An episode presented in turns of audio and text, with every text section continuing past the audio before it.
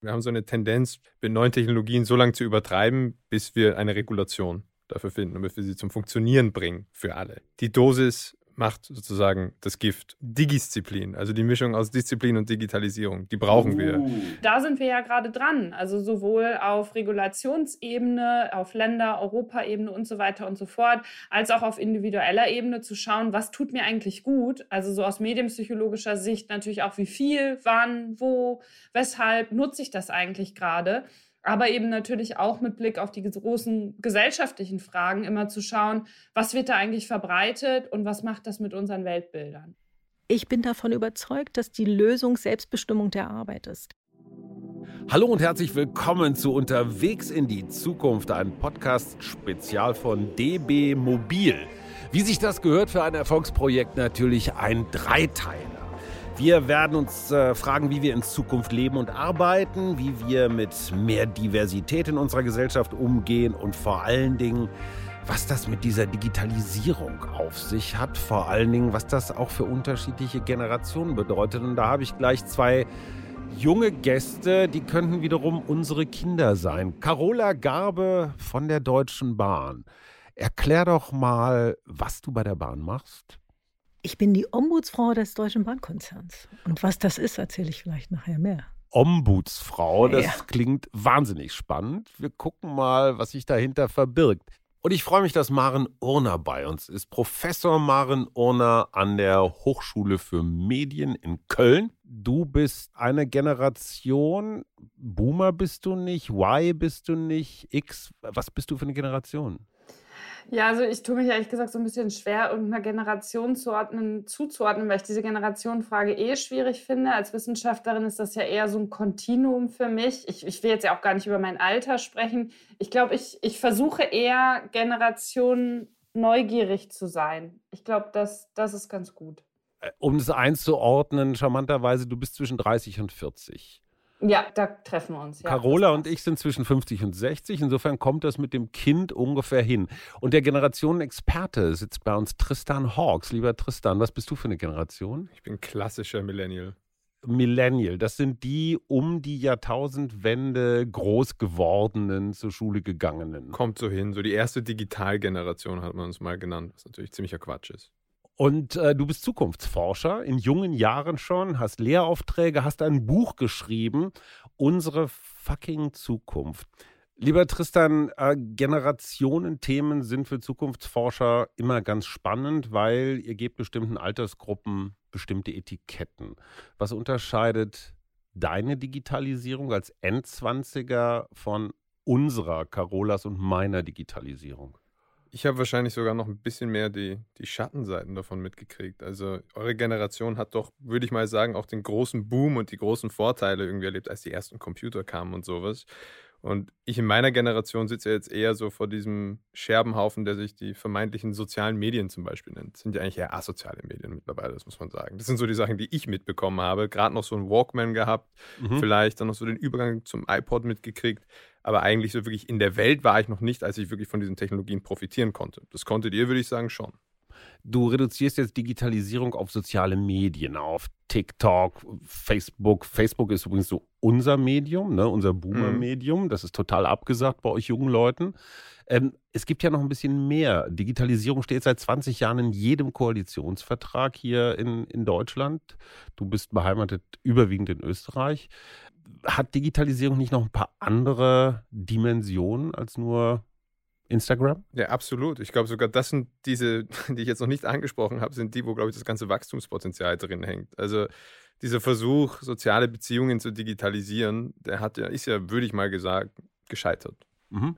Und in sehr, sehr vielen, vor allem in Unternehmen, in Backend-Prozessen, wo es auch um ja, Logistik und wo man auch sozusagen mit binären Zahlen arbeiten kann, da ist es ja sehr sinnvoll.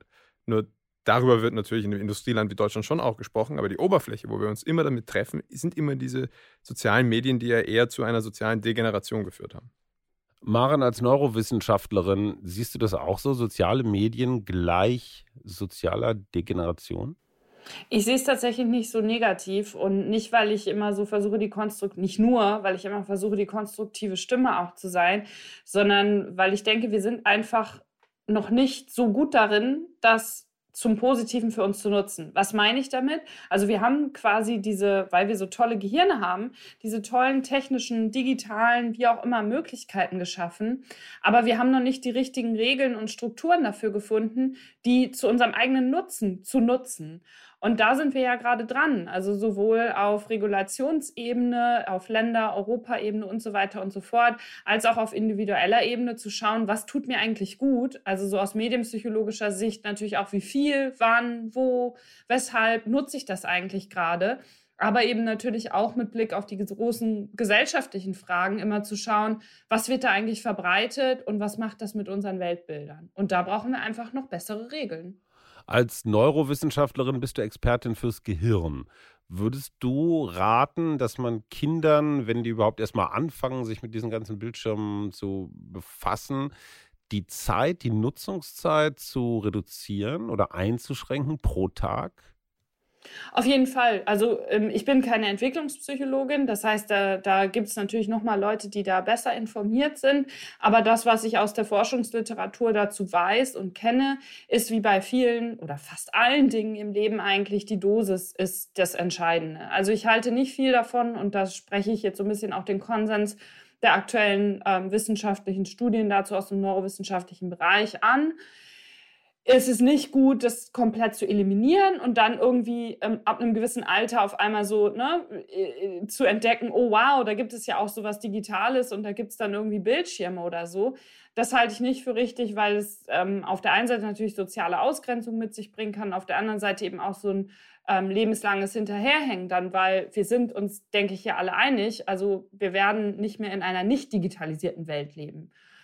Und auf der anderen Seite kann das aber eben auch bestimmte Abhängigkeiten mit sich bringen. Also das sehen wir ja nicht nur bei Kindern oder ganz kleinen Kindern, sondern eben auch bei älteren Kindern oder Erwachsenen, Jugendlichen, ähm, dass es da einfach ganz wichtig ist, ähm, gerade wenn das Gehirn noch nicht voll ausgebildet ist, und das ist tatsächlich so bis Mitte 20 der Fall, ähm, da entsprechende Strukturen und auch Regeln zu schaffen, die dafür sorgen, dass nicht das Letzte und Erste, was man in die Hand nimmt, irgendwie das Smartphone ist und, und nie davon loskommt. Also vielleicht eine Anekdote, die das sehr gut zusammenfasst an der Stelle.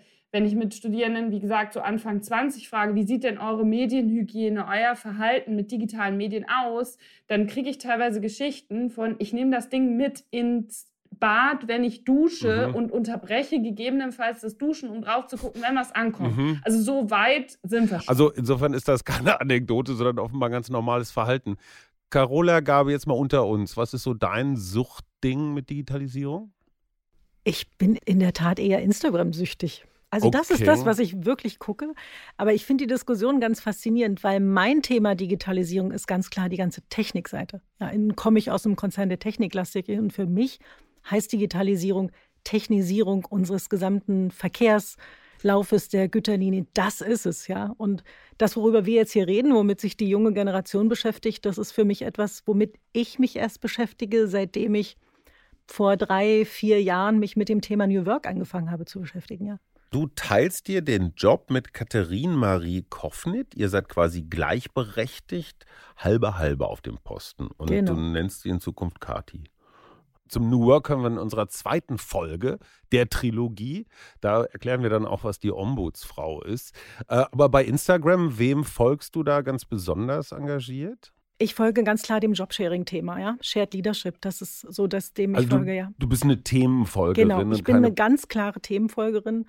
Und es gibt so eins, zwei ähm, Modedingen, die ich folge, aber eher mit äh, einem gewissen Abstand. Also eher um mich, äh, um zu denken, wie kann es sein, dass man damit Geld verdient, gebe ich zu. Ja, ich kann mich noch erinnern, Tristan rollt schon wieder mit den Augen. Jetzt erzählt Opa wieder äh, aus der Zeit des Schwarz-Weiß-Fernsehens. Mhm. Aber es war Mitte der 90er Jahre und ein Kollege sagte zu mir, das musst du sehen. Und zeigte auf den Bildschirm, der bislang einfach nur eine Schreibmaschine war, also ein Textverarbeitungssystem. Und da bauten sich dann so ganz langsam so Linien auf. Und ich sagte, ja, okay, das muss ich also sehen. Äh, und ich glaube, nach zwei Minuten war tatsächlich so eine Internetseite. Und es war eine dieser Suchmaschinen, die damals Lycos oder Alta Vista hießen. Also daran könnt ihr euch, glaube ich, nicht mehr erinnern. Und es dauerte ewig. Es war ungefähr so wie in Teilen des Harzes, dass dieses Internet wahnsinnig lahmarschig ist.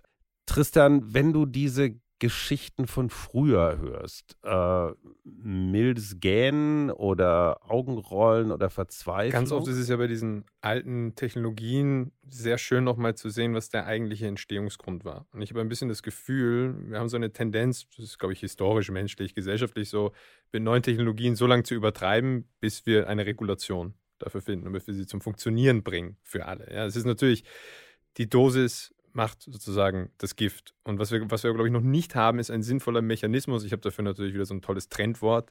Sag. Äh, Digisziplin, also die Mischung aus Disziplin und Digitalisierung. Die brauchen uh, wir. Digisziplin, das nehmen wir schon mal mit aus dieser Folge. Das heißt aber Selbstdisziplin oder auch Fremddisziplin? Ich glaube, das muss von beiden Seiten kommen. Ich meine, die große Frage ist immer bei der Erziehung in meiner Erfahrung. Und das ist natürlich bisschen schwierig, ja, weil man hört dann immer diese Horrorgeschichten von Kindern, die dürfen dann kein Smartphone haben, dann werden sie in der Schule gemobbt. Also, mhm. I don't know, ich bin auch noch wirklich zu jung, um über Pädagogik zu sprechen, glaube ich, ehrlicherweise. ähm, aber im älteren oder im älteren Alter, jetzt auch in meinem Alter, ich merke ja, wie diese, wie die, vor allem das natürlich im Smartphone, so wie diese Apps versuchen, einen da hineinzuziehen. Ja, da sitzen Kognitionspsychologen dahinter und die bauen die Dinger so, dass sie süchtig machen. Und ich will mich eigentlich nicht jeden Tag die ganze Zeit mit einem Kampf mit meiner eigenen Digitalsucht auseinandersetzen. Das heißt, wir müssen, glaube ich, auch schon von der Regulationsseite und wie man solche Apps zusammenschrauben darf überhaupt äh, mal was lösen. Und gleichzeitig müssen wir das auch als Kulturtechnik etablieren. Ja, also gibt jetzt schon langsam so Bewegungen und Bemühungen dahin, dass man, dass einem das Gerät ganz oft sagt, du warst übrigens gestern acht Stunden auf mir. Ähm, mhm. das, das, sagt mir mein Rechner relativ oft und das, das ist schon eine Menge Zeit, muss man ehrlich sagen, weil das ist der Anfang der Reflexion acht Stunden. Maren, auf wie viele Stunden kommst du so am Tag? Am Smartphone? Ähm, am Smartphone tatsächlich nicht so viel. Ich arbeite natürlich sehr viel am Computer. Also äh, in okay. Zeiten von, von Das Corona lassen wir mal sowieso. gelten. Ja, mit ja. Verlaub, bei mir war es auch der Rechner. Okay. Das Smartphone. Ja. Weil es gibt ja diese Wochenberichte, ne? Und da bin ich immer so zwischen ein und anderthalb Stunden. Ist das in Ordnung? Klassischer Frau? Boomer. Klassischer Boomer. Zu wenig, oder? Ja, viel zu wenig. Ja. kann ich, kann ich Carola auch? Ja, absolut. Daran erkennt man zum Beispiel auch meine Kinder, zwei Söhne, 16 und 27. Für die ist diese Duschgeschichte, die Maren erzählte, völlig selbstverständlich. Gut, lass uns mal wegkommen von den sozialen Medien. Ich finde Carolas Geschichte sehr interessant, weil sie ja zwei völlig unterschiedliche Dimensionen der Digitalisierung mitkriegt. Das, was du auch schon erwähnt hast, Tristan, die Modernisierung, die Effektivisierung von Abläufen, damit kann man sparen, damit kann man Energie sparen, damit kann man CO2 sparen, damit kann man Arbeitszeit sparen.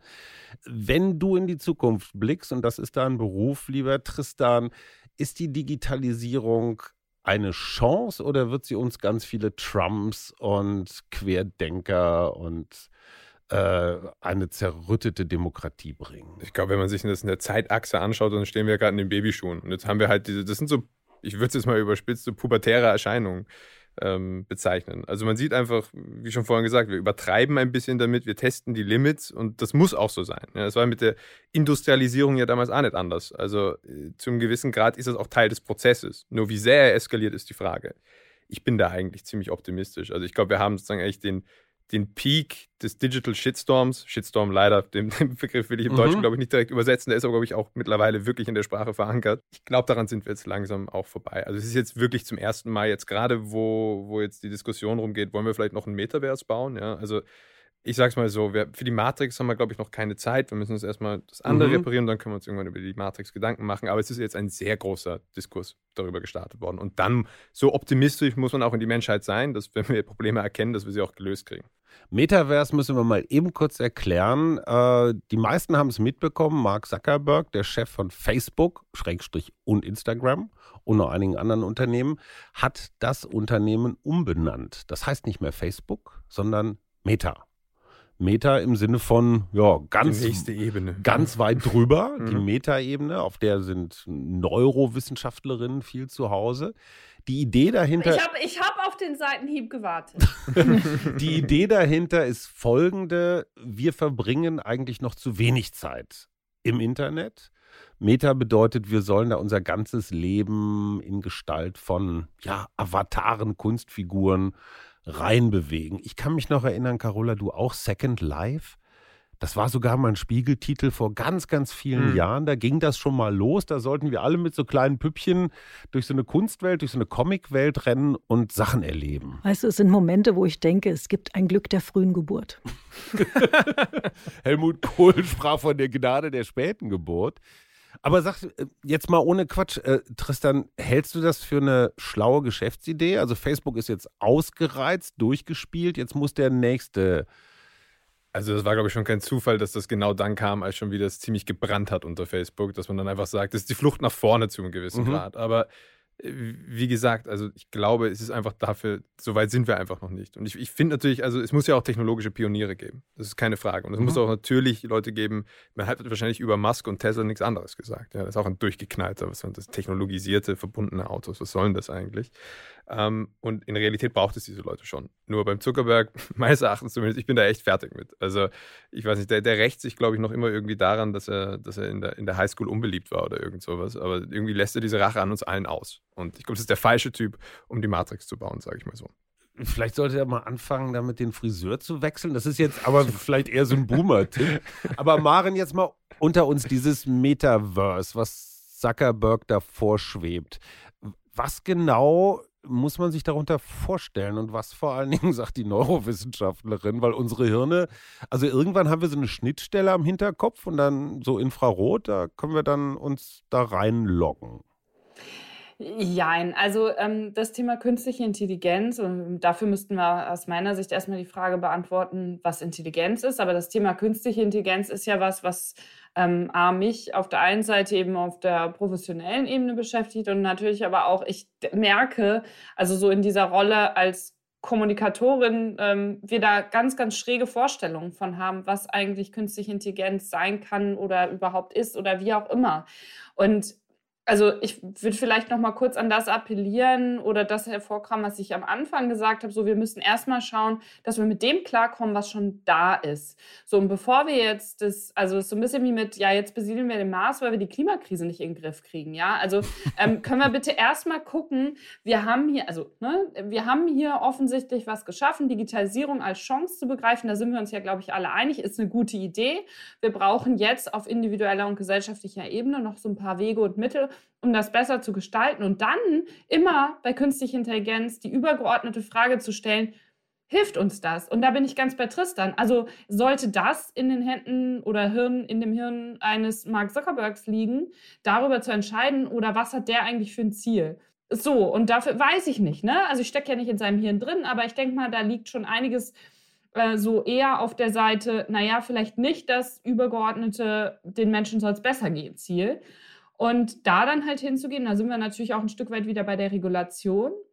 Und wir haben das alle erlebt, so in den Medien. Ne? Hajo, ich habe gehört, du machst ja auch was mit Medien ab und mm. zu. Als der Facebook-Algorithmus vor so ein paar Jahren geändert wurde und alle Medienhäuser die Hände über dem Kopf zusammengeschlagen haben, mhm. weil sie auf einmal nicht mehr oben angezeigt wurden. So. Und das meine ich halt mit Regulation, weil am Ende des Tages kann die Digitalisierung unsere Kommunikation und damit unser Zusammenleben total verbessern.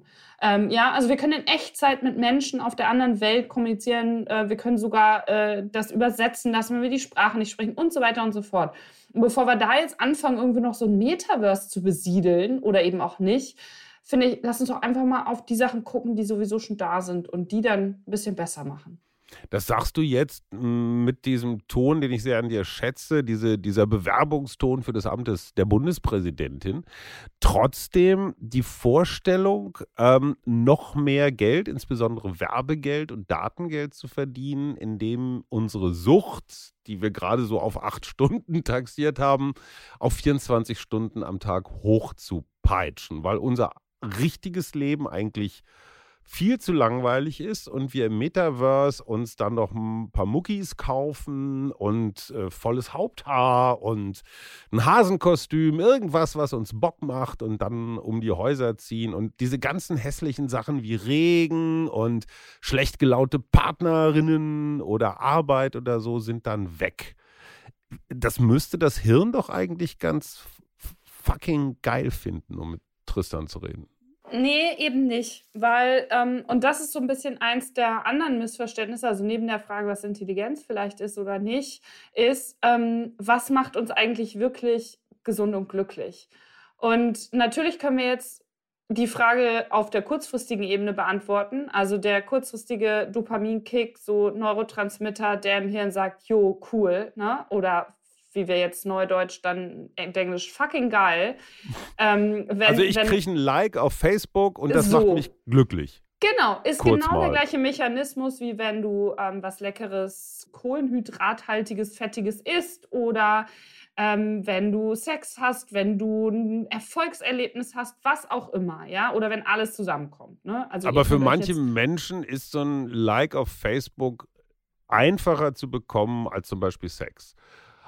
Richtig, aber die, die, die Frage, also darum geht es an der Stelle jetzt gerade gar nicht, sondern das ist das Kurzfristige. Ja? Eben. Aber das ist nicht das, was uns am Ende des Tages oder am Ende von so einer Woche, einem Monat oder dann im Falle des Lebens wirklich glücklich macht. Und da gibt es zum Beispiel total spannende Studien, äh, mittlerweile in Büchern zusammengefasst, wo Menschen, jetzt wird es kurz wieder Bundespräsidentin-Style, am Sterbebett gefragt werden, was hast du denn in deinem Leben zu wenig gemacht? Oder was hättest du äh, gerne anders gemacht? Da wird halt niemand an oder da antwortet niemand, nicht da wird niemand, sondern da antwortet niemand. Ja, ich hätte gern mehr ähm, Metaverse verbracht oder ähm, auf die Pauke gehauen oder mehr Shareholder Value generiert oder whatever, ja. Sondern die meisten Menschen bereuen nicht genug mit den Menschen Zeit verbracht zu haben, die ihnen eigentlich lieb und wichtig sind, vielleicht sich nicht gesund ernährt zu haben, zu wenig geschlafen zu haben, zu wenig Freizeit gehabt. So, das sind die Dinge. Und auf der anderen Seite, das zweite Puzzleteil in diesem Missverständnis von was ist ein gutes Leben, ist halt, ähm, dass es nicht der finanzielle Reichtum oder die kurzfristigen Kicks sind, sondern dass die wichtigste Komponente, Variable, wie wir dann wissenschaftlich jetzt sagen, die die meiste Varianz, also die meiste äh, Erklärungswert hat, sind funktionierende soziale Beziehungen. Und die finde ich halt nicht im Metaverse, sondern die finde ich draußen im Regen. Ah, du hast ja eben den Regen so schön mhm. als Beispiel genannt, ja. Oder im Streit mit dem irritierenden Partner, Partnerin, was du als weiteres Beispiel genannt hast. Und das ist das, was das Leben am Ende des Tages und am Ende von dem ganzen Leben halt lebenswert macht. Liebe Carola, dazu kommen wir in der zweiten Folge, aber ich muss es schon mal loswerden. Du hast ganz vieles richtig gemacht auf dem Weg zu einem erfüllten Leben, wenn ich mir das bei Maren gerade anhöre, mit deinem Thema Jobsharing. Aber dazu kommen wir gleich noch. Was mich in Sachen Digitalisierung bei der Bahn interessiert, ihr seid ja ein Riesenunternehmen und ihr habt was Mitarbeitende angeht, wie man bei uns in Westfalen sagt, aus jedem Dorf einen Köter. Also ihr habt von hochprofessionalisierten Softwareentwicklern bis hin zu den Jungs, die einfach die Schienen lang marschieren und gucken, ob die Schrauben alle fest sind an den Schwellen, habt ihr alles dabei. Da sieht man natürlich auch eine digitale Spaltung. Ne? Die einen, die mit dem Smartphone unterwegs sind und die anderen, die mit dem Hammer in der Hand ja, und es ist noch viel verrückter. Die, die mit dem Smartphone unterwegs sind, also die, sage ich mal, auch in den Büros arbeiten, ähm, versus denen, die draußen an der Fläche lang gehen, die Nachfolgegeneration, die da jetzt gerade kommt, mhm. die aber auch mit dem Smartphone gebogen ist. Das heißt, wir haben, äh, wir haben die Aufgabe, den Beruf des an der Strecke entlanggehens, mhm. ich sag mal, zu digitalisieren, sodass das, sage ich mal, auch übergeht in eine äh, digitale Welt und dass wir überhaupt Arbeitskräfte finden und junge Kollegen, die das machen wollen. Mhm. Ja, denn so an der Strecke lang gehen, das, das muss man einfach mal sagen, das will so ein Zehntklässler, das ist gerade nicht sein Traumjob. Gibt's Aber das, das verändert sich extrem. Gibt es das in 20 Jahren noch ja. oder wird das dann auch alles durch die, jede Schiene durchdigitalisiert sein? Also vielleicht nicht 20, ja. weil es extrem viel Geld kostet. Ja. Muss, ne? Also es ist ja einfach nicht, da lege ich nicht einfach ein Kabel, dann geht's. Aber ich bin fest davon überzeugt, dass wir in 20, 30 Jahren ähm, da ein ganzes Ende weiter sind und wir das nicht mehr so haben werden, sondern wir werden früher wissen, relativ zeitig, wann die Weiche kaputt geht, weil die eben nicht mehr in der gleichen Geschwindigkeit sich bewegt. Dann geht da vorher jemand raus und repariert die, da bin ich mir sehr sicher, ja. Mir hat ein Stahlmanager mal tatsächlich erklärt, in Zukunft wird jede Weiche, jede Schiene wird Sensoren haben, ja. die wiederum mit diesem Internet, das ist dann wahrscheinlich 7 oder 8G, verbunden ist. Und dann fährt automatisch aus dem Depot ein Reparaturfahrzeug los, natürlich irgendwann, wenn da gerade kein Betrieb auf der Strecke ist und tauscht die aus. Das funktioniert ja heute schon. Also es gibt ja diese Strecken heute, muss mhm. man klar sagen, die gibt es. Es ist nur so, dass es A, sehr viel Geld kostet, das zu implementieren auf ganz Deutschland, wenn wir jetzt mal mhm. ganz Deutschland sehen. Und deshalb wird es eine ganze Weile dauern. Und deshalb braucht man beide Arten von Mitarbeitern, nämlich einer den, der an der Strecke läuft mhm. und der andere, der die IT-Technik bedienen kann. Das sind zwei komplett verschiedene Berufsbilder. Mhm. Und das ist, glaube ich, für die gesamte Wirtschaft, nicht nur für unser Unternehmen, halt ein Riesenthema, sich damit zu beschäftigen, wie wir diesen Switch dieser alten, 100 Jahre alten Technik, die noch bleibt, hinbekommen zu dem, äh, was, was neu ist und was wir heute schon brauchen, nämlich die Softwareingenieure im Grunde genommen, die da draußen sitzen und die Weiche reparieren. Also wir reden jetzt hier die ganze Zeit über New Work. Das bedeutet natürlich, man muss auch die Möglichkeit haben, seinen Arbeitsplatz irgendwie neu zu organisieren. Wenn man im Büro sitzt, ist das einfach.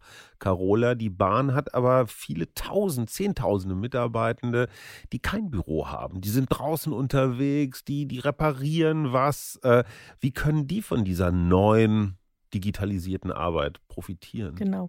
Da haben wir ja vor allen Dingen, weißt du, so eine Gerechtigkeitsfrage. Ne? Die gucken auf uns im Büro und sagen, na toll, dass ihr alle im Homeoffice seid, wir werden nie ins Homeoffice gehen.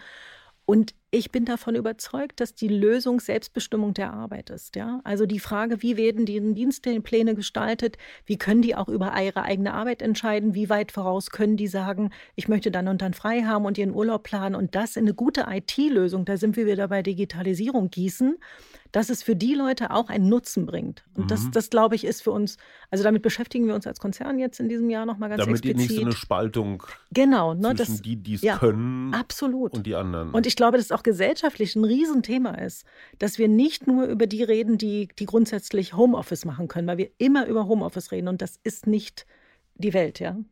Tristan, wenn du deine Glaskugel oder was haben Zukunftsforscher sonst noch so Tarotkarten oder sowas? Äh, die Glaskugel ist leider gerade in Reparatur. okay, ich die Karten mitgebracht. Ist, äh, ist das eine Zukunft, dass wir eine digitale Spaltung in Unternehmen, in der Gesellschaft haben, von denen, die naja, sagen, ich kann jetzt keine Corona-App auf mein Handy laden, weil ich habe gar keins oder so ein altes? Oder wächst sich das raus? Wenn ich dazu noch kurz sagen kann, das ist ein perfektes Beispiel für Digitalisierung, weil da sieht man, das ist eine Arbeit mit hoher Redundanz die dann eigentlich digitalisiert werden kann. Und wahrscheinlich wird auch in 100 Jahren bitte noch immer irgendwann, manchmal bei den ganz besonderen Fällen noch irgendwo ein Mensch eingreifen müssen. Ja? Aber das ist Aber ein Spezialist dann. Genau. Das, mhm. ist, das ist ja dasselbe bei den Radiologen. 70 Prozent davon wird von, einem, von der KI irgendwann ausgelesen werden und die 30 schwierigen Prozent, die werden dann vom Menschen handwerklich sozusagen gemacht. Also das ist mal ein fantastisches Beispiel meines Erachtens eigentlich dafür, wie das funktionieren sollte. Und, und Hajo, um, um nochmal dazwischen, das, was mhm. du sagst, deshalb haben wir, also dieses Thema, ich kann meine Corona-App nicht runterladen, ja. Wir haben vor zwei oder drei Jahren beschlossen, dass jeder, der einen Arbeitsvertrag bekommt, auch ein digitales Endgerät bekommt. Das heißt, jeder euch, Mitarbeiter als sozusagen, das gehört zu mhm. seinem Arbeitsvertrag dazu. Und das ist ein Teil, also wir machen da Gesellschaft, um es klar zu sagen, ja. Also wir versuchen, dass jeder Mitarbeiter, der kommt, auch ein digitales Endgerät hat. Der kann also die Corona-App runterladen. Der kann mit Teams mit uns kommunizieren, mit jedem in diesem Konzern. Der ist auch für jeden findbar. Und das ist sozusagen das, wo der Konzern sagt, wir versuchen halt in die Gesellschaft etwas reinzutragen, denn das trägt sich ja in die Familien. Mhm. Ja, und wir haben immerhin fast 300.000 Beschäftigte in Deutschland. Das ist ja, wie du sagst, in, mhm. jedem, in jedem Dorf jemanden. Und gerade wegen dem Generationenthema nochmal dahinter. Also es spricht ja nichts dagegen, dass neue Technologien, wenn dann alle auf einem gewissen Mindeststand sind an Technologie, das haben wir jetzt irgendwann mal erreicht, einfach mhm. rein demografisch, dass das sehr accessible, zugänglich, zugänglich, vielen Dank, mhm. ähm, ist. Also man merkt auch schon heutzutage, die Apps, wie sie funktionieren, das ist ja nicht mehr zu vergleichen wie früher. Mhm. Ja? Also das ist one, also ein Riesenknopf, den man drückt und dann schiebt man rum. Das ist ja alles schon sehr, sehr intuitiv. Und das ist dann schon irgendwann verankert. Da muss man sich nicht die Sorgen machen, dass die Apps irgendwie die alten abhängen oder so. Das ist aber sicherlich auch Projektion und Hoffnung, weil ich weiß natürlich, auch ich werde irgendwann mal Tourist in der digitalen Welt meiner Kinder sein. Ja? Und das ist natürlich ein Gedanke, auf den man nicht unbedingt so viel Lust hat. Das gönne ich dir so ein bisschen. Ja, danke. Weil Wir beide gönnen es dir. Boomer-Bashing, äh, um nochmal ein schönes deutsches Wort, also das Rumprügeln auf uns, die an allem schuld sind, am Klimawandel, am Fleischkonsum und überhaupt am schlechten Wetter, äh, das wirst du von deinen Kindern wiederkriegen. Das ist in Ordnung. Du bist ja auch gefragter Vortragsredner, Maren Urner übrigens auch. Du hast neulich mal gesagt, du sehnst den Moment herbei, wenn die Digitalisierung nicht mehr Thema ist. Vielen Dank, damit sind wir mit diesem Podcast ganz weit vorne. Aber ich vergleiche das so ein bisschen wie mit Elektrizität. Darüber hat man wahrscheinlich auch zehn Jahre lang total begeistert geredet und was die alles macht und was die alles kann. Und irgendwann war es völlig normal, dass sie aus der Steckdose kommt. So wird das mit der Digitalisierung auch sein. Das ist die große Hoffnung. Ja, also ich habe das mal Es ist natürlich gerade in Deutschland, wo die ganze Zeit von Digitalisierung gesprochen wird und irgendwie es für niemanden mehr wirklich dasselbe bedeutet. Hab, wir haben es ja heute auch schon gemerkt in der Diskussion. Irgendwie bedeutet es dann, jeder hat einen anderen Zugang dazu, für jeden bedeutet eigentlich etwas anderes.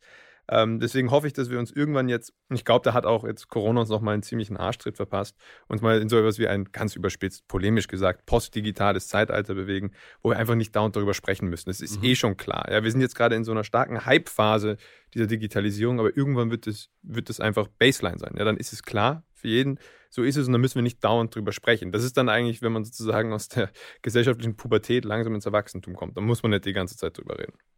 Äh, als Boomer ist es meine Aufgabe, jetzt eine kritische Nachfrage zu stellen. Äh, unser Lieblingsthema Datenschutz.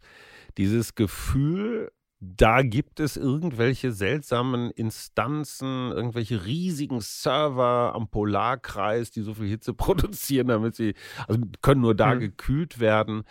Ähm, das ist beim Blick in die Zukunft kein Thema, was dich irritiert?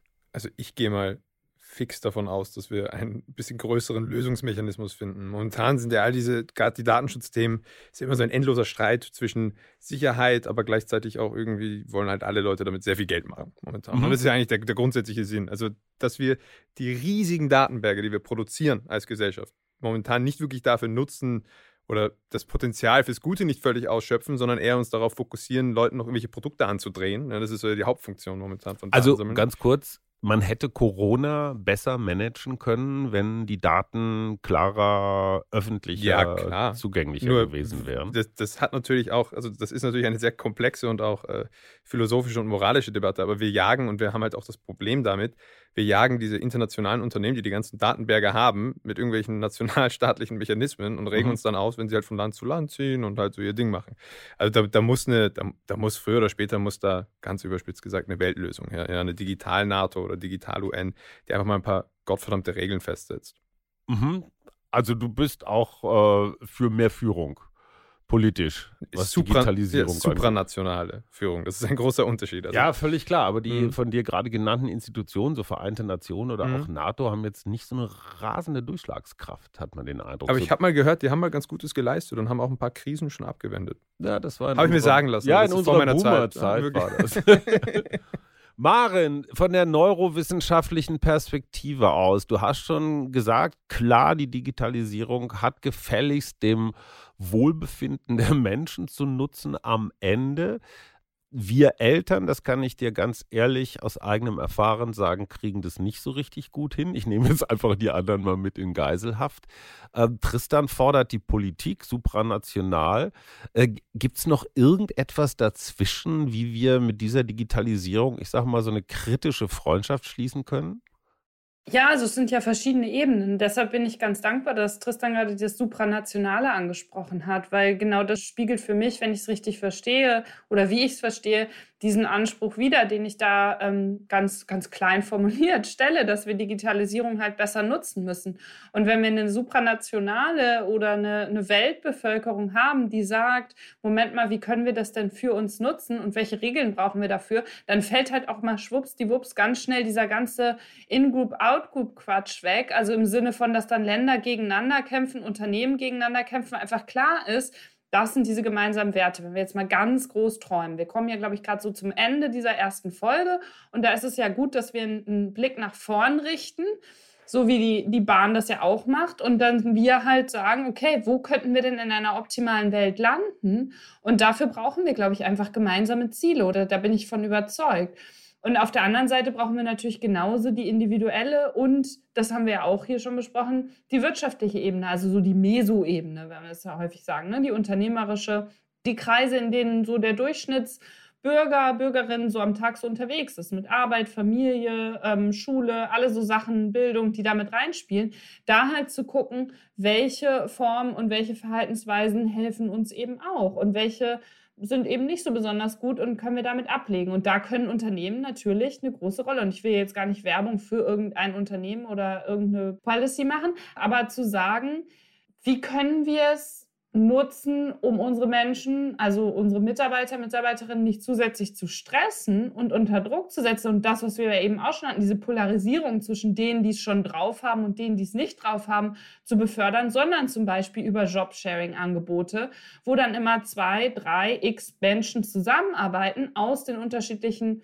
Generationen, Teams, Hintergründen, was auch immer, um zu schauen, was das verbindende Element ist, also wie es weiterhilft und nicht diese Polarisierung mit, ja, dann verliere ich meinen Job, Tristan hat es eben so schön gesagt, die Arbeiten, die halt stark standardisiert sind, wo es um Optimierung und um Prozesse geht, die brauchen Menschen nicht zu machen. Das hat nichts damit zu tun, dass das irgendwie äh, Menschen dann überflüssig gemacht werden, sondern da kann uns die Digitalisierung und, wenn wir es nochmal so nennen wollen, die künstliche Intelligenz einfach noch ganz viel helfen.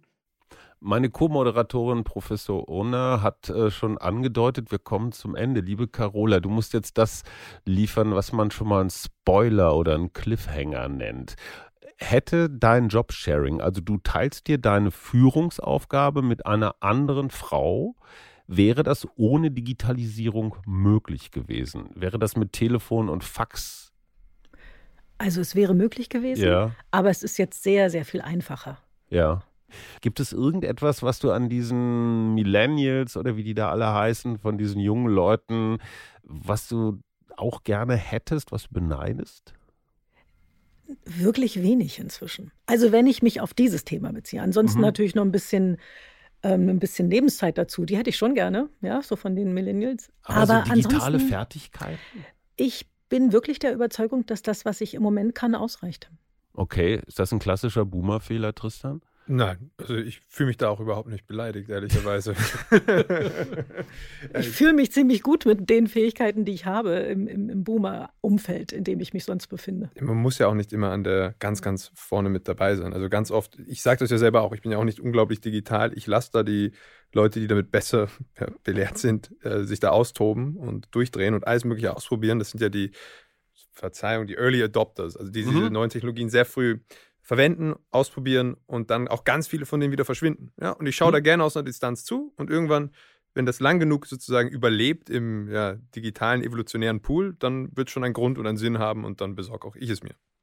Ich möchte trotzdem noch einen guten Ratschlag von dir. Wir Boomer sind ja ganz schön viele. Wir heißen ja auch deswegen so, weil die meisten von uns zur Welt kamen, bevor äh, wirklich wirksame Verhütungsmittel erfunden wurden. Wir sind nicht alle Wunschkinder.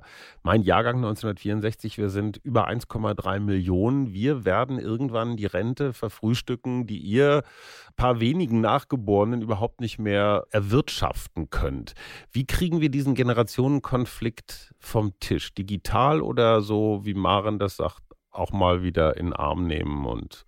Ich glaube, gerade hinter der Digitalisierung ist doch der mögliche Wachstumsmotor, um diese Distanz zu überbrücken. Also demografisch geht es sich wahrlich nicht mehr aus. Ja? Ich meine, das ist auch vielleicht die gute und schöne Nachricht für euch Boomer. Ihr lebt ja auch viel länger als die früheren Generationen. Mhm. Meine wahrscheinlich auch.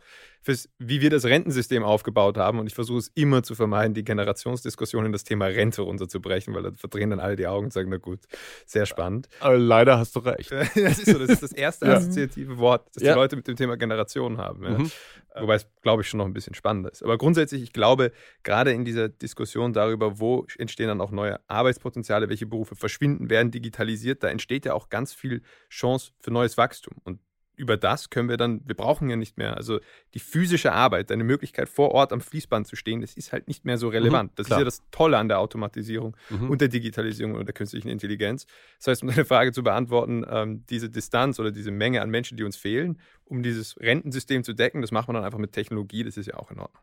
Das klingt wie eine relativ einfache Lösung. Also wir Boomer nerven nicht, oder? Nein, meistens nicht. Okay, danke. Liebe Maren, zum Schluss, könntest du dir vorstellen, deine Professorinnenstelle zu Jobsharen mit einer guten Kollegin?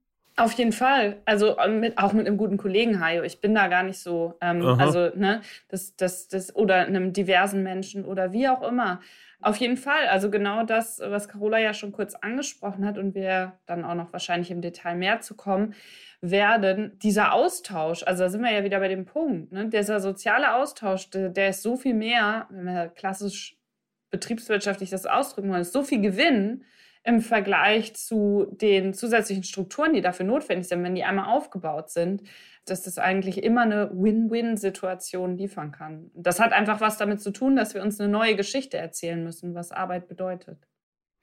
Ich danke ganz herzlich Carola Garbe von der Bahn, Maren Urner, Professor Maren Urner, Neurowissenschaftlerin aus Köln und Tristan Hawks, die Zukunft der Zukunftsforscher, der auch ohne seine in Reparatur befindliche Glaskugel einen Blick nach vorne wirft.